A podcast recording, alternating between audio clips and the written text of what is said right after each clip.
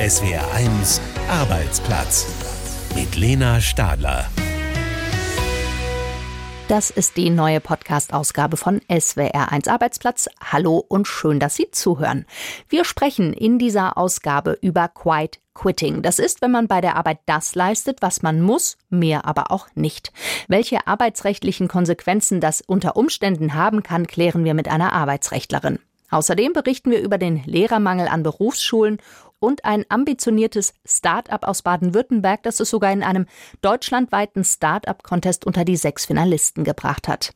Unser Brief der Woche geht an jemanden, der sein Leben lang Azubi war und jetzt mit 73 seinen Job antritt. Na, wer könnte das sein? Wir verraten es später. Haben Sie schon mal von Quite Quitting gehört. Dieser Ausdruck auf Deutsch, stille Kündigung, hat es dank eines kurzen Videoclips auf der Plattform TikTok in den USA, aber auch hier in Deutschland zu einiger Popularität gebracht. Ein junger Mann berichtet darin, dass er im Job nur noch das tut, was er tun muss, aber nichts, was darüber hinausgeht.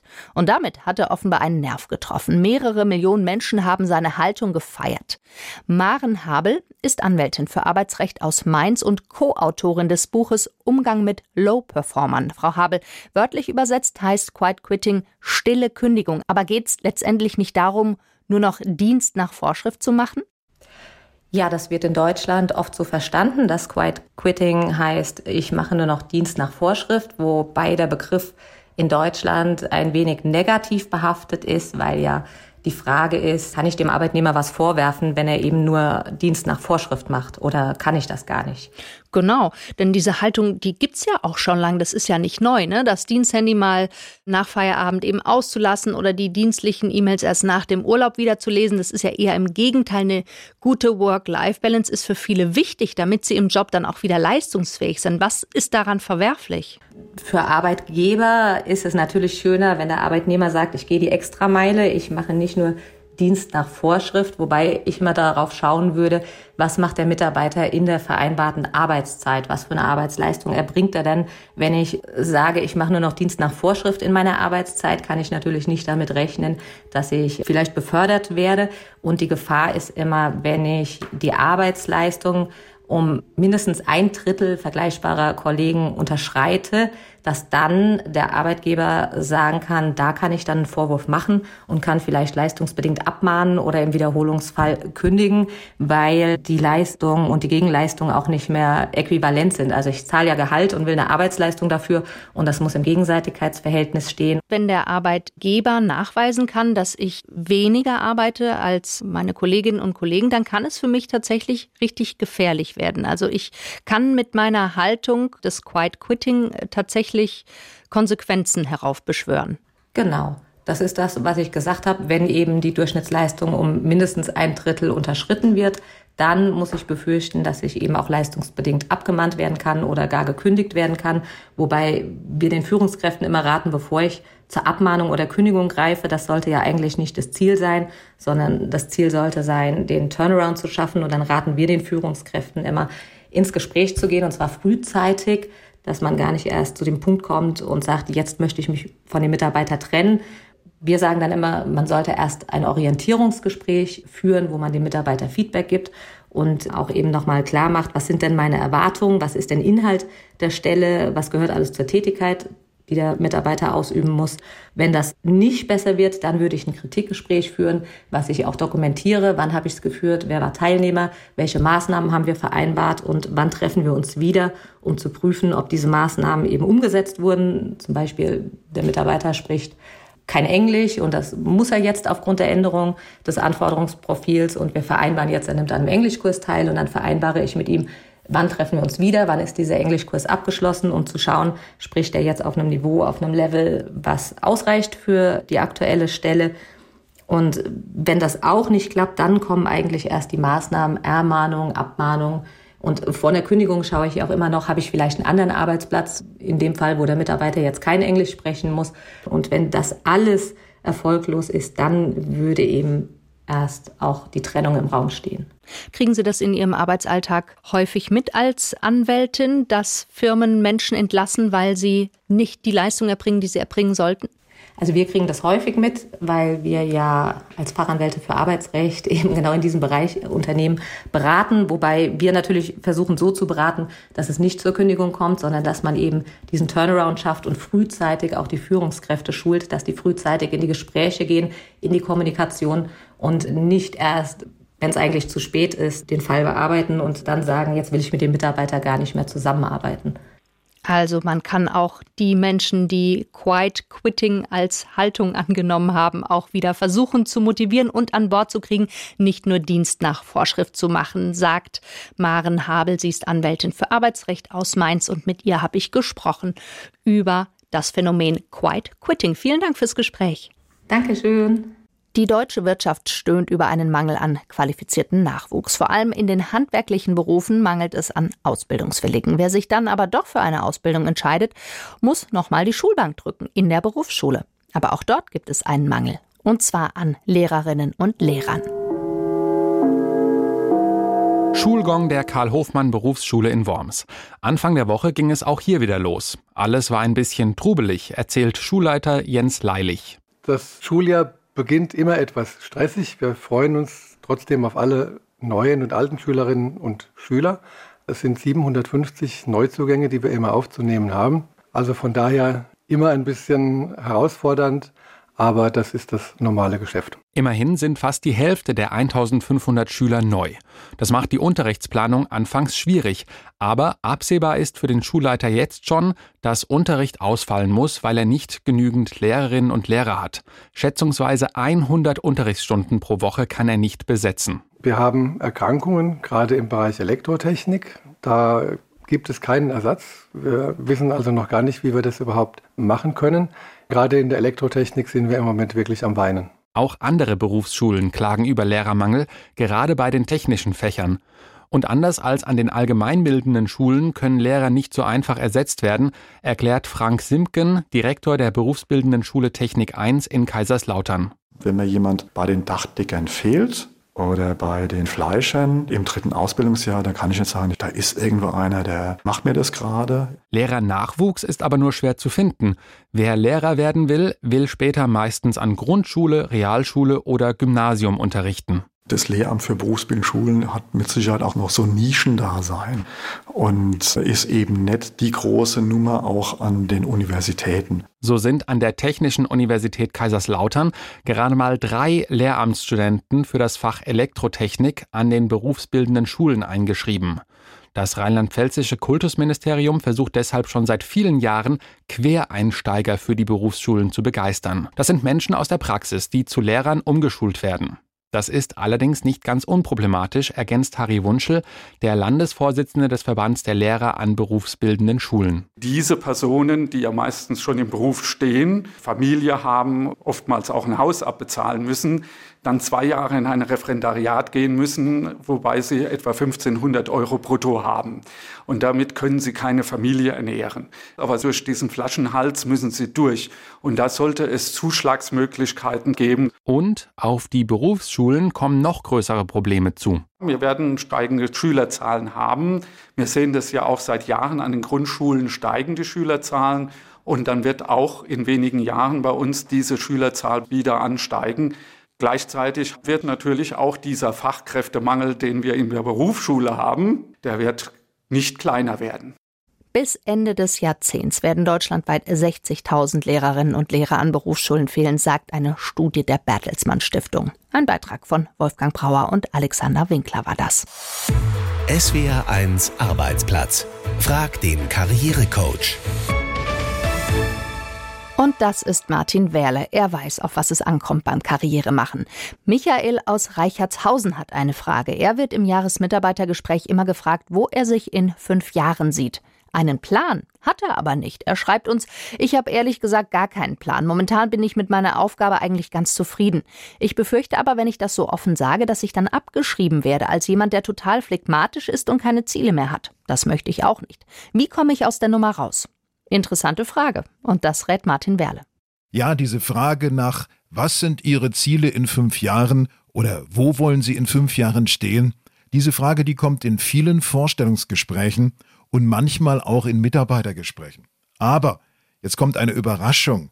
Die meisten Firmen sind froh, wenn jemand keine großen Ambitionen hegt, wenn jemand nicht sofort auf die nächste Ebene aufsteigen will, die sind froh, wenn jemand den Job, für den er eingestellt wird, oder den Job wie Sie, den Sie jetzt gerade machen, wenn er diesen Job weitermachen möchte.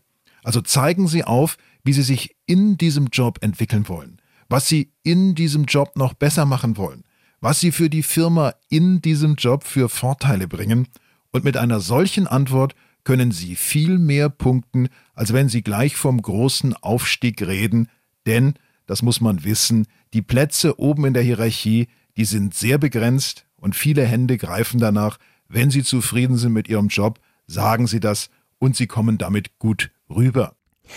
Und Andrea aus Bad Bergzabern hat uns geschrieben, sie war wegen Burnout krankgeschrieben und hat deswegen mehrere Monate nicht gearbeitet. Jetzt ist sie wieder zurück am Arbeitsplatz und wundert sich, dass niemand aus dem Kollegenkreis sie fragt, wo sie war oder was sie hatte. Sie will von Martin Werle wissen, soll ich das Thema selbst offen ansprechen oder soll ich es lieber im Wagen lassen, weil eine psychische Erkrankung einfach immer noch ein Stigma darstellt? Das ist eine interessante Frage, die sich viele Menschen stellen, die zum Beispiel eine Depression haben, die einen Burnout haben, die irgendeine Krankheit haben, die man eben nicht vorzeigen kann wie ein gebrochenes Bein. Und es gibt ein psychologisches Gesetz, das ist die Intoleranz der Ambiguität. Dieses Gesetz bedeutet, wenn ich Leuten Spielraum für Erklärungen lasse, wenn ich diesen Raum nicht selber ausfülle, dann muss ich damit rechnen, dass sie es selber tun, und zwar mit negativen Interpretationen. Und insofern würde ich in Ihrem Fall ganz klar sagen, spielen Sie mit offenen Karten, sagen Sie, was los war, damit rauben Sie Gerüchten den Raum, damit gewinnen Sie die Hoheit über die Interpretation und, unter uns gesagt, in der heutigen Arbeitswelt gibt es so viele Menschen, die an den Rand ihrer Kräfte gehen, dass sie damit auf ein großes Verständnis stoßen und der offene Umgang damit gerade gegenüber Kollegen, der ist wichtig, damit auch sie sich wohlfühlen und damit auch Sie sich in den Kreis der Kollegen nach wie vor integriert fühlen können. Unsere Experten beantworten auch Ihre Fragen zu Job, Karriere und Arbeitsrecht. Schicken Sie uns Ihre Fragen an arbeitsplatz.swr1.de. Die Königin ist tot, es lebe der König. Nach 73 Jahren auf der Wartebank besteigt der ehemalige Prinz Charles nun König Charles den Thron. Die Erwartungen sind groß. Schließlich war er sein Leben lang in Ausbildung für diesen Job. Sabine Geipel schreibt den Brief der Woche deshalb an den Dauer-Azubi Charles. Lieber Prinz Charles, äh, lieber König Charles natürlich. An diesen Titel müssen wir uns erst noch gewöhnen. Und Sie sich vermutlich auch. Ich schreibe Ihnen einen Brief, damit Sie sich freuen. Wenigstens ein bisschen in der großen Trauer um Ihre Mutter. Denn hey, Glückwunsch, congratulations, Sie sind jetzt nicht mehr der ewige Thronfolger, sondern tatsächlich König Charles III. mit 73. Also, im besten Rentenalter treten Sie endlich Ihren Job an. Okay, das kommt ja sonst auch schon vor, dass man sich im Alter endlich selbst verwirklichen will oder so. Aber Ihr Fall, lieber König Charles, ist karrieretechnisch schon außergewöhnlich. Waren Sie doch vor Ihrem Berufseinstieg im Grunde der Azubi mit der längsten Lehrzeit ever. Aber gut, so hatten sie wenigstens ausreichend Zeit, um sich auf ihre Tätigkeit als König vorzubereiten.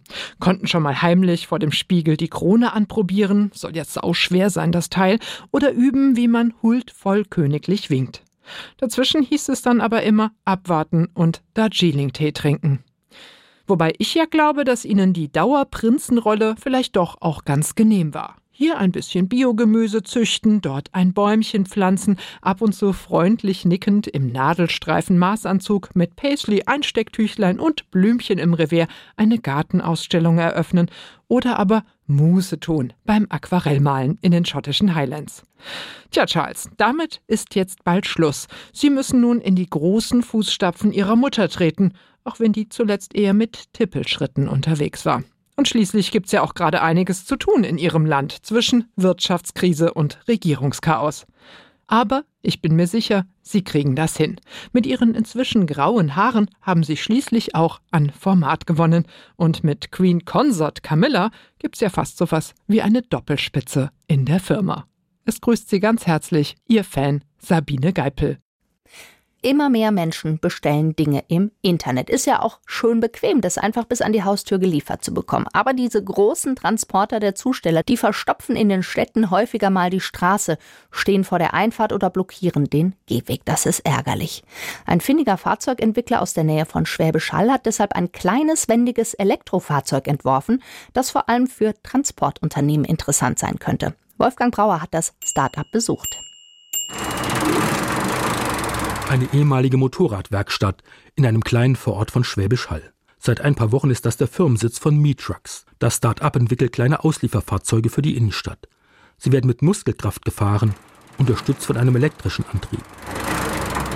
Also eigentlich eine Art E-Bike. Das Fahrzeug sieht aber anders aus als normale Lastenräder, eher so wie ein kleines Auto. Es hat Ähnlichkeiten mit einem Gefährt, wie man es auf Golfplätzen sehen kann. Was ein Fahrzeug von herkömmlichen Lastenrädern unterscheidet, erklärt Firmengründer Srinat Menon. Erstmal die Zuladung bis zum 200 Kilo Traglast und auch mit den steilen Bergen kann man einfacher fahren, weil wir haben starke Unterstützung vom Motoren. Wir haben noch viele Varianten von dem. Also das Fahrzeug heißt Dur-Serien. Dur heißt Schafer in Schwäbisch und ich möchte das Fahrzeug als Dur, weil das muss ein echter Schafer sein. Eine Europalette mit Ladung findet bequem mit dem Kastenaufbau Platz. Es gibt aber auch eine Variante mit Pritsche und einer wetterfesten Fahrerkabine. Srinat Menon, gebürtiger Inder, ist eigentlich Entwicklungsingenieur bei Mercedes und arbeitet dort seit zwölf Jahren in der Forschungsabteilung. Die Hybridfahrzeuge hat der 40-Jährige nebenher in seiner Freizeit entwickelt und gebaut.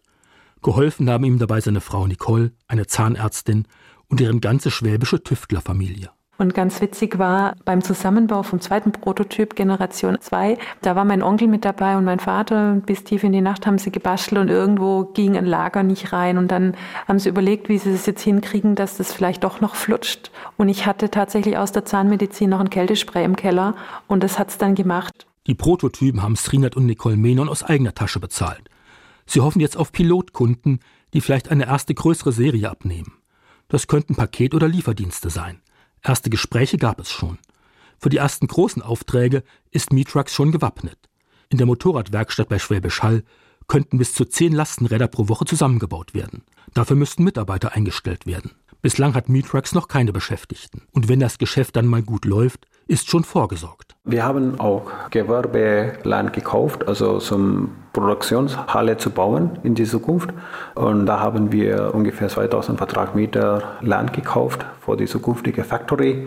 In zwei Jahren, drei Jahren, wir möchten definitiv das Factory aufbauen. Und vielleicht werden dann die Lastenfahrzeuge von Mietrucks auch schon exportiert, hofft Ehefrau Nicole Menon. Also ich wünsche meinem Mann, dass er mit dem Unternehmen sehr erfolgreich wird und vor allem wünsche ich ihm, dass er irgendwann sein Fahrzeug in Indien auf der Straße sieht. Das ist, glaube ich, sein größter Traum, weil dort ist eigentlich der größte Bedarf. Sind wir ehrlich, also wenn man mal guckt, wie die indischen Innenstädte aussehen, wenn man sich jetzt nur mal grob ausdenkt, dass ein Teil der Dieselrikschas durch vielleicht ein Elektro-Hybrid-Pedelec hier, dieses, das wäre toll sagt Nicole Menon, die ihren Mann dabei unterstützt hat, ein kleines Lastenfahrzeug zu entwickeln. Ihr Startup hat es auch ins Finale eines deutschlandweiten Wettbewerbs zur Logistik und Mobilität geschafft. Am 13. September fällt hier die Entscheidung, wer gewonnen hat. Und damit endet die aktuelle Podcast-Folge von SWR1 Arbeitsplatz. Ich bin Lena Stadler. Machen Sie es gut. Bis zum nächsten Mal. Eins gehört gehört. SWR1